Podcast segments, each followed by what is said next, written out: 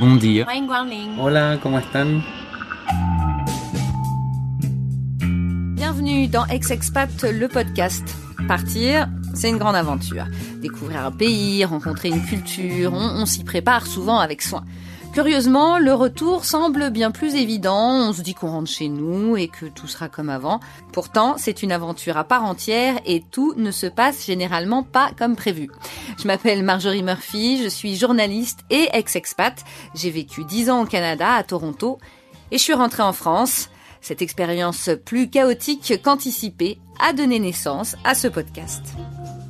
À travers des témoignages d'ex-expats et d'experts, on va essayer de vous donner les clés d'un retour serein en France, du choc du retour au travail, de la famille au manque, sans oublier les petits conseils administratifs indispensables à un bon retour.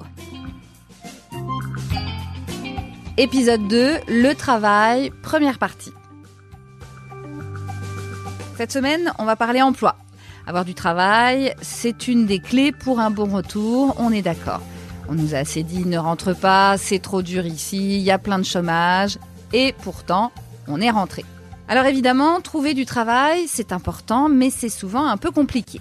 Pourtant, certains n'ont aucun problème. Il y a ceux qui rentrent parce qu'ils ont obtenu un job avant de revenir, ceux qui retrouvent immédiatement en arrivant, et puis d'autres encore qui retournent au siège social de la boîte qui les a envoyés à l'étranger. Et puis, il y a ceux qui galèrent. Quelques semaines, quelques mois ou carrément quelques années. Évidemment, ça peut pousser à la déprime. Mais ça peut aussi être un moyen de se réinventer. Si j'avais trouvé plus rapidement du travail, je n'aurais peut-être jamais fait ce podcast. Pensez-y. Pour nos ex-expats, ça reste tout de même un des sujets les plus tendus du retour. Du coup, on a décidé de faire deux épisodes pour le prix d'un sur le sujet, pour que tout le monde puisse s'y retrouver. Pour cette première partie, place aux femmes. On a parlé avec Hélène, chanteuse, qui est restée 15 ans en Chine à Shanghai, avec Anne-Cécile, chercheuse, qui elle a vécu 8 ans aux États-Unis, et puis avec Alex Carnot, directrice associée d'Expat Communication, agence qui accompagne les expats et qui nous donnera quelques clés pour agir.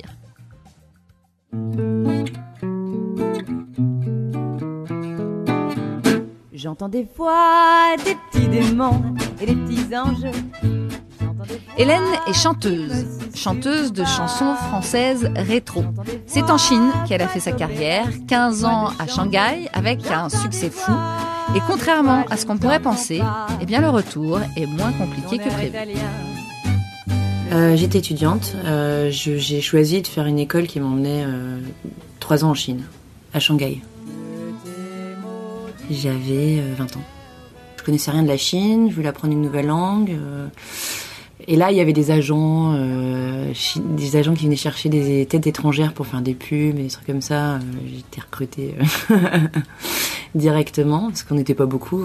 Et ensuite, euh, ben, j'ai dû, j'ai loupé la première année, j'ai loupé deux mois de cours parce qu'on m'a recruté sur une série télé chinoise.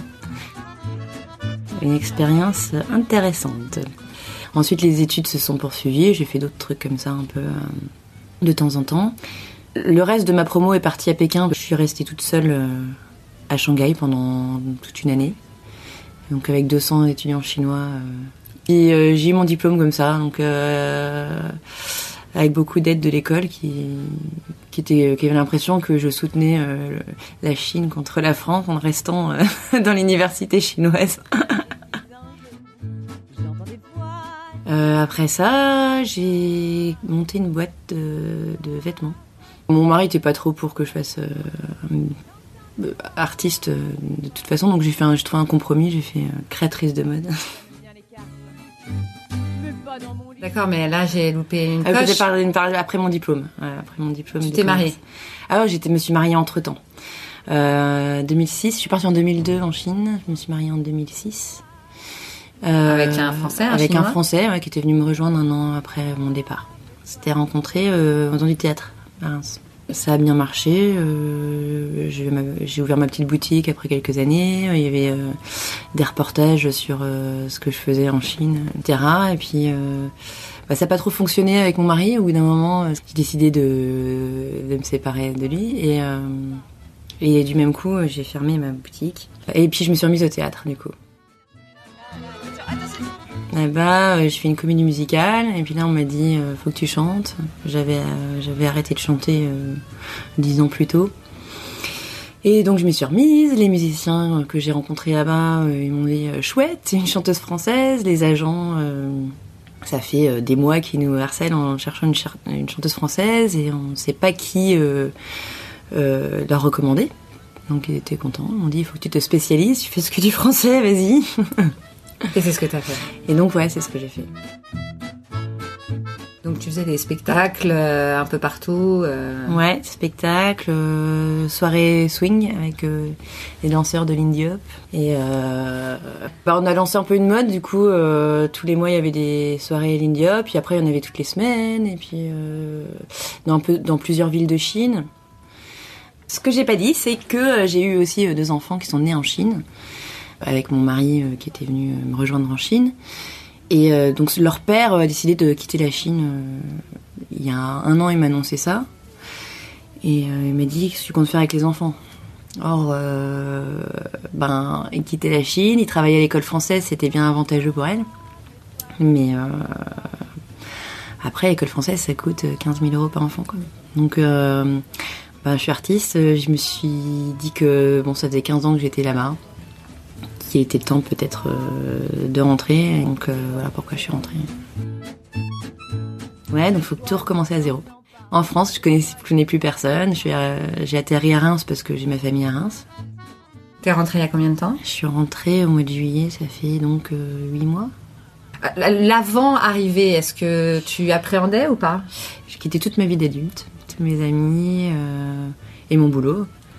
Et ça, tu, c'était quoi? Ça t'a déprimé ou... Euh, j'avais très peur. En fait, j'avais, c'était une angoisse. C'était euh, et euh, après, je me suis dit que j'arriverais pas à, à créer quelque chose en France si bah si je me posais pas quoi. T'as l'impression qu'au bout de huit mois, t'as réussi à avancer que- quelque part? Ouais, ouais, j'ai avancé. J'ai rencontré pas mal de musiciens euh, dans ma région et à Paris. Et puis j'ai commencé à créer des, des, des formations. euh, on a fait quelques concerts, etc. Hier, on a fait une vidéo avec un groupe de jazz manouche. euh, c'est super bien passé. euh, on a fait un concert. On a fait une petite vidéo pour, euh, pour ensuite que je puisse démarcher plus. Comment t'es reçue? Euh, les gens sont très contents. En fait, j'ai un répertoire un peu euh, rétro. euh, et en Chine, c'était normal que je sorte du lot parce que j'étais française. Et on était que deux à Shanghai. Mais je m'attendais pas à ce qu'en France, je sorte du lot aussi. Et finalement, les gens, je suis bien accueillie parce que il n'y a pas trop de gens qui font ce répertoire-là. En plus, je suis dans la, région du Champagne.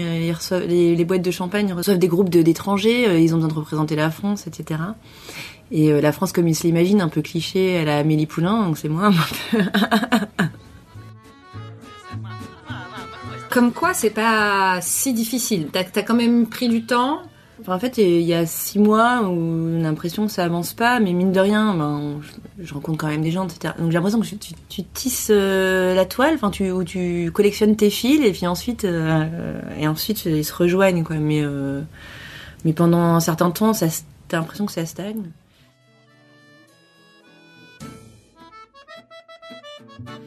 Rencontrer les gens en France, euh, j'ai l'impression qu'il leur faut trois semaines à se préparer psychologiquement à rencontrer une nouvelle personne. Alors qu'en Chine, on, prend rendez-vous le jour même. Euh, Les gens, euh, ils sont pourtant très occupés et ils bougent tout le temps, mais mais ça va très vite. Alors que euh, en France, les gens, même s'ils n'ont rien de prévu pendant trois semaines, dans, dans trois semaines. Je, je sais pas, c'est une impression que j'ai.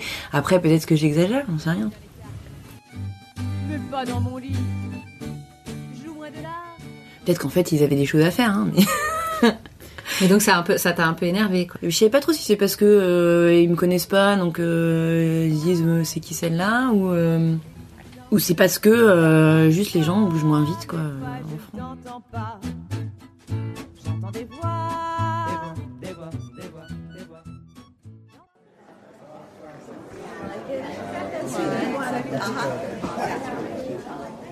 Anne-Cécile est chercheuse. Elle a passé 8 ans aux États-Unis et notamment au Texas. Elle n'a pas pris la fuite pour l'étranger. On l'a poussée à le faire, dit-elle. Et le retour des cerveaux en France, eh ben, c'est pas toujours évident. Bah alors j'avais déjà la bougeotte en France, donc je suis de Bordeaux. Et après mon bac, je suis partie à Brest pour faire une licence de biologie. Je suis partie à Lyon pour continuer sur un master de biologie. Ensuite, j'ai fait un an à Sète. Et ensuite, je suis partie sur Paris pour faire ma thèse. Et ensuite, en biologie, c'est vivement recommandé de faire une première expérience après la thèse à l'étranger. Donc, euh, j'avais dit jamais les États-Unis. Et puis, j'y étais en congrès, j'ai beaucoup aimé et j'ai trouvé un poste là-bas. Donc, je suis partie en avril 2010. Et puis, je suis revenue au mois de juin. Là. Il y a donc 2017, euh, ans, ouais. ans plus tard. Ouais. Donc au départ, tu étais partie pour deux ans. Pour finir la thèse Non, pour un postdoc, donc euh, premier job après la thèse. Et là, qu'est-ce qui s'est passé? Alors j'ai beaucoup aimé la vie aux États-Unis. J'ai commencé à Cincinnati, Ohio, donc euh, c'est quand même au nord, il fait un peu froid. Au bout de deux ans, le labo déménageait, donc moi je voulais pas forcément les suivre, donc j'ai cherché un boulot. Et j'ai eu une opportunité soit à Paris, soit à Augusta, Georgia. Si on m'avait demandé de le nommer, euh, j'aurais jamais trouvé. Il y a que les gens qui font du golf qui connaissent euh, ce que c'est. Euh, et j'ai opté pour le poste à Augusta. Et là, tu es restée Et là, je suis restée un peu plus de trois ans. Donc ça m'a beaucoup, beaucoup plu. Et au cours d'un... On a une, un speaker qui est venu nous parler et elle m'a recruté pour aller à Houston. Et là, pour moi, c'était le final. Je m'installais à Houston, je revenais pas. Et puis en vie privée, vie professionnelle, on fait que ni l'un ni l'autre n'ont marché et j'ai décidé de revenir en France. Alors, excuse-moi, mais je vais te demander pourquoi ça n'a pas marché. Qu'est-ce qui s'est passé? Euh, ben, En vie privée, j'ai pas réussi à m'adapter vraiment à Houston. Je les ai trouvés assez fermés. Euh, il y a beaucoup, beaucoup de Français, ce qui était pour moi un, point assez négatif, je dois dire. Euh, et au niveau du boulot, ça s'est, ça s'est très mal passé. J'aurais pu rester, mais c'était trop de stress. Euh, toute ma vie professionnelle, en fait, c'était ma vie et je voulais pas ça. Alors, qu'est-ce qui s'est passé là? Tu t'es dit, il y a trop de Français à Houston, allons voir les Français en vrai euh... ben Là, j'en arrivais quand même à 7 ans. Euh, j'en étais à un point où je voulais me poser. Donc, soit je restais aux États-Unis, soit je partais en France. Et je sais pas, honnêtement, je peux pas vraiment dire ce qui, m'a, ce qui a fait pencher la balance dans un sens ou dans l'autre. Euh, un jour, j'ai pris la décision et ça m'a semblé être la bonne décision, donc je suis restée dessus. Alors, tu rentres à Nancy Non, je rentre à Bordeaux, parce que c'est là où est ma famille. Et puis ensuite, pendant cette période-là, j'ai eu quelques appels pour des, pour des boulots, euh, par des chasseurs de tête, par euh, des gens qui ont vu mon profil LinkedIn. Par ailleurs, ça marche assez bien, j'étais assez étonnée. Et puis au mois de septembre, j'ai répondu à quelques offres. Il y en a une. J'ai répondu. Le jour même, il m'a appelé. On a fait deux entretiens à Paris, même si c'était pour un poste à Nancy. Et je suis partie à Nancy au mois de novembre. C'est intéressant ton cas de, chercheur, parce qu'on dit, on dit souvent qu'en France, il y a la fuite des cerveaux. Hum. Mais non, c'est pas la fuite des cerveaux, ils nous poussent dehors.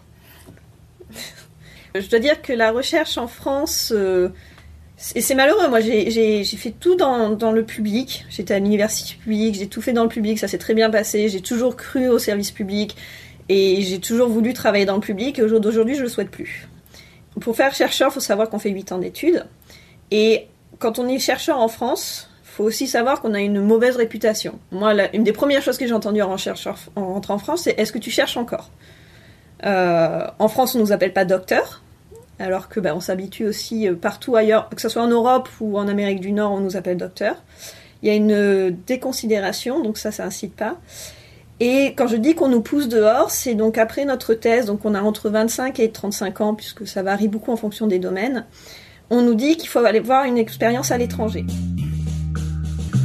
25 et 35 ans, c'est le moment où les gens commencent à faire leur famille. Donc on va dire qu'ils partent à l'étranger. Soit ils partent avec leur famille, soit ils rencontrent quelqu'un là-bas et s'installent. Euh, c'est pas toujours facile de revenir dans ces conditions puisqu'il faut un job ensuite pour les deux personnes. Et puis il faut savoir que les salaires qu'on a dans les autres pays, même Union européenne, euh, les salaires sont quand même plus élevés que ce qu'on a en France. Euh, en tant que chercheur, on est proche des 2000 euros quand même hein, par mois pour 8 ans d'études c'est euh, ça incite pas et puis il y a le concours qui les concours différents pour avoir un poste c'est euh, très français dans le sens, ben oui, il faut passer le concours, mais de toute façon, vous l'aurez pas la première fois parce qu'on le donne jamais la première fois, par principe. Donc moi, en revenant, je savais que je faisais un effort sur le salaire. Mais de l'autre côté, euh, il faut qu'on vienne nous chercher. Je veux dire, aux États-Unis, on était très mis en avant. En plus, venant de France, les gens veulent nous avoir. La recherche française est très bien vue euh, à l'étranger. Par contre, en France, c'est pas le cas. Et là, ce retour, justement, est-ce que ça a évolué? Parce que t'es quand même parti 8 ans, donc peut-être que... Enfin, j'ai remarqué, moi, puisque je on me l'a fait remarquer Mhm. aussi, que j'avais l'impression que la France avait été restée figée pendant mon départ, alors que pas du tout, je savais bien que ça avait un peu évolué, mais là, est-ce que c'est le cas ou... Je trouve pas justement, c'est ça qui est malheureux. Moi j'avais fait des tours de labo, puisque c'est c'est mon domaine pour un peu tâter le terrain, parler aux gens, et je vois pas vraiment l'évolution. Moi on me dit, euh, oui, il faut accepter un CDD avant de devenir chercheur pour montrer qu'on s'intègre, et puis de toute façon on est passé par là, donc il faut que vous passiez par là. On valorise pas des compétences externes, donc il faut rentrer dans ces cases, c'est tout. On, on pense pas qu'on peut créer des nouveaux postes qui correspondent ben, au, métier d'aujourd'hui. Est-ce que quand même dans ce métier de chercheur, maintenant que tu es rentré, donc à l'INSERM, est-ce qu'il y a quand même des choses que tu trouves euh, peut-être mieux euh, que, qu'aux États-Unis ou pas hein C'est vrai que moi, dans mon boulot, j'ai toujours été si libre de faire ce que je veux, donc euh, ça, ça n'a pas trop changé. En revanche, j'apprécie d'avoir plus de flexibilité au niveau des vacances. Et je trouve pas de différence dans la quantité de travail que je donne. Et ça, c'est quelque chose que j'avais déjà expliqué à certaines personnes là-bas. Et il y a des études qui montrent actuellement que en France, on est aussi efficace que dans d'autres pays où ils travaillent, où ils ont moins de jours de congé. Après, bon, avoir le même langage avec les collègues aussi, ça aide. ça évite pas mal de, de, petits, de petits détails qui se comprennent pas.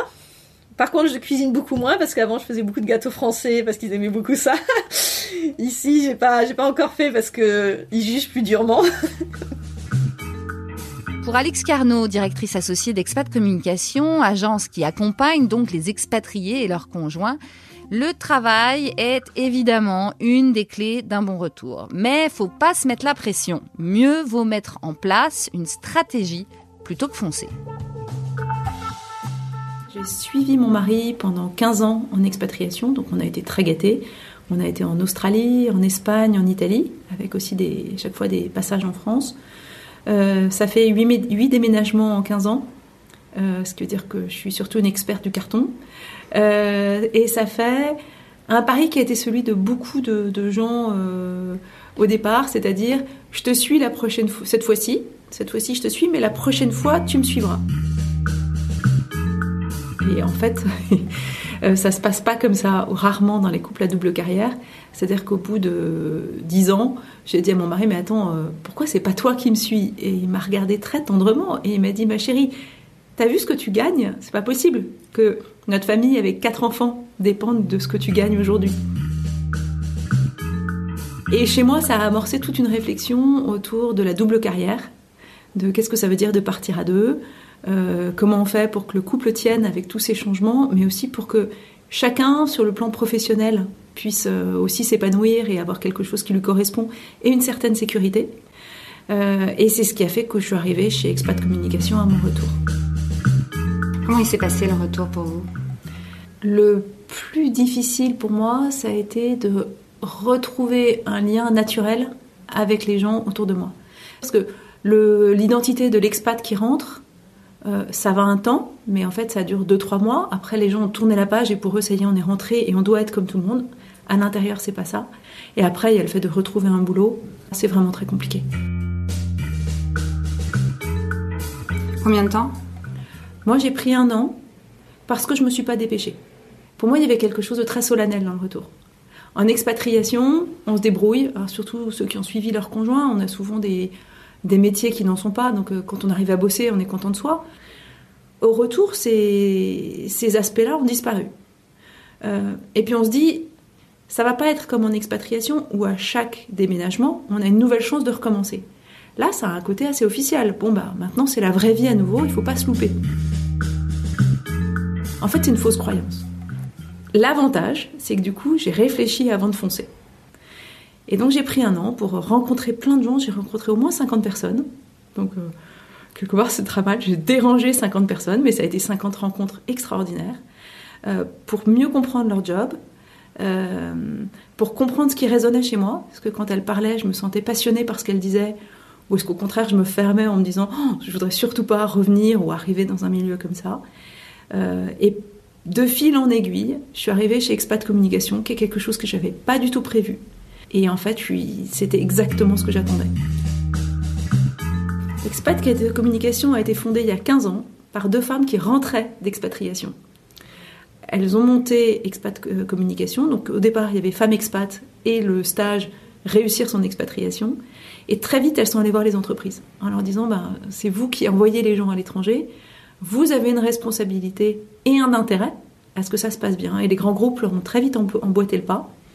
Aujourd'hui, euh, il y a le stage Réussir son retour en France, euh, des cafés d'accueil, des services pour aider les gens à trouver du boulot en rentrant en France, euh, des services aussi pour aider les collaborateurs qui reviennent au siège, qu'on fait en grande partie avec les entreprises et également en direct pour les particuliers. Dans ce que vous voyez à travers les expats que vous, que vous rencontrez ici, qui viennent vous demander votre aide finalement, d'après ce que je comprends, conseilleriez aux gens de chercher du travail avant de partir ou d'en chercher en arrivant? Comment on fait pour se remettre dans cette société française qui, euh, qui, peut être totalement différente de celle où on vient? Il y a plusieurs rythmes au retour. Euh, il y a une sorte d'élan quand on vient d'arriver, qu'on vient de quitter son poste, qu'on est encore en posture professionnelle, euh, qui ouvre beaucoup de portes. Ça marche pas à tous les coups, mais ça marche parfois. Donc il faut capitaliser sur cet élan de l'arrivée. Pour ceux pour qui ça n'a pas marché, alors là on va rentrer dans quelque chose de souvent plus long, parce qu'on va rentrer dans ce dont on parlait tout à l'heure, euh, de se remettre à l'unisson avec le pays d'où on vient, et ça, ça prend du temps. Parce qu'on est en permanence dans un double langage.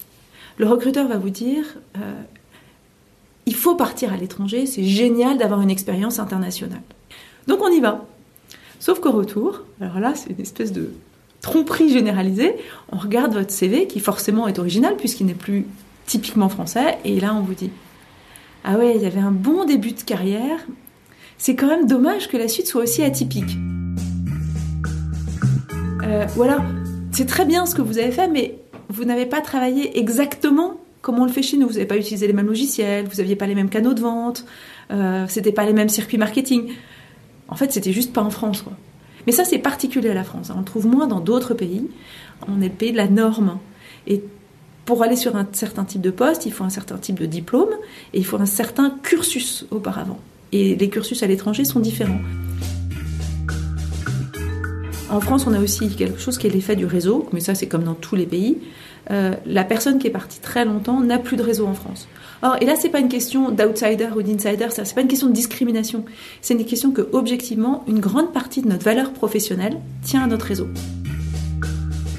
Donc, en résumé, est-ce qu'on pourrait, je sais pas, donner deux astuces pour le travail qui pourraient peut-être aider? Évidemment, c'est pas. Euh, c'est pas la, potion magique, euh, mais est-ce qu'il y a deux choses qui pourraient aider les gens qui veulent rentrer pour essayer de trouver du travail assez rapidement?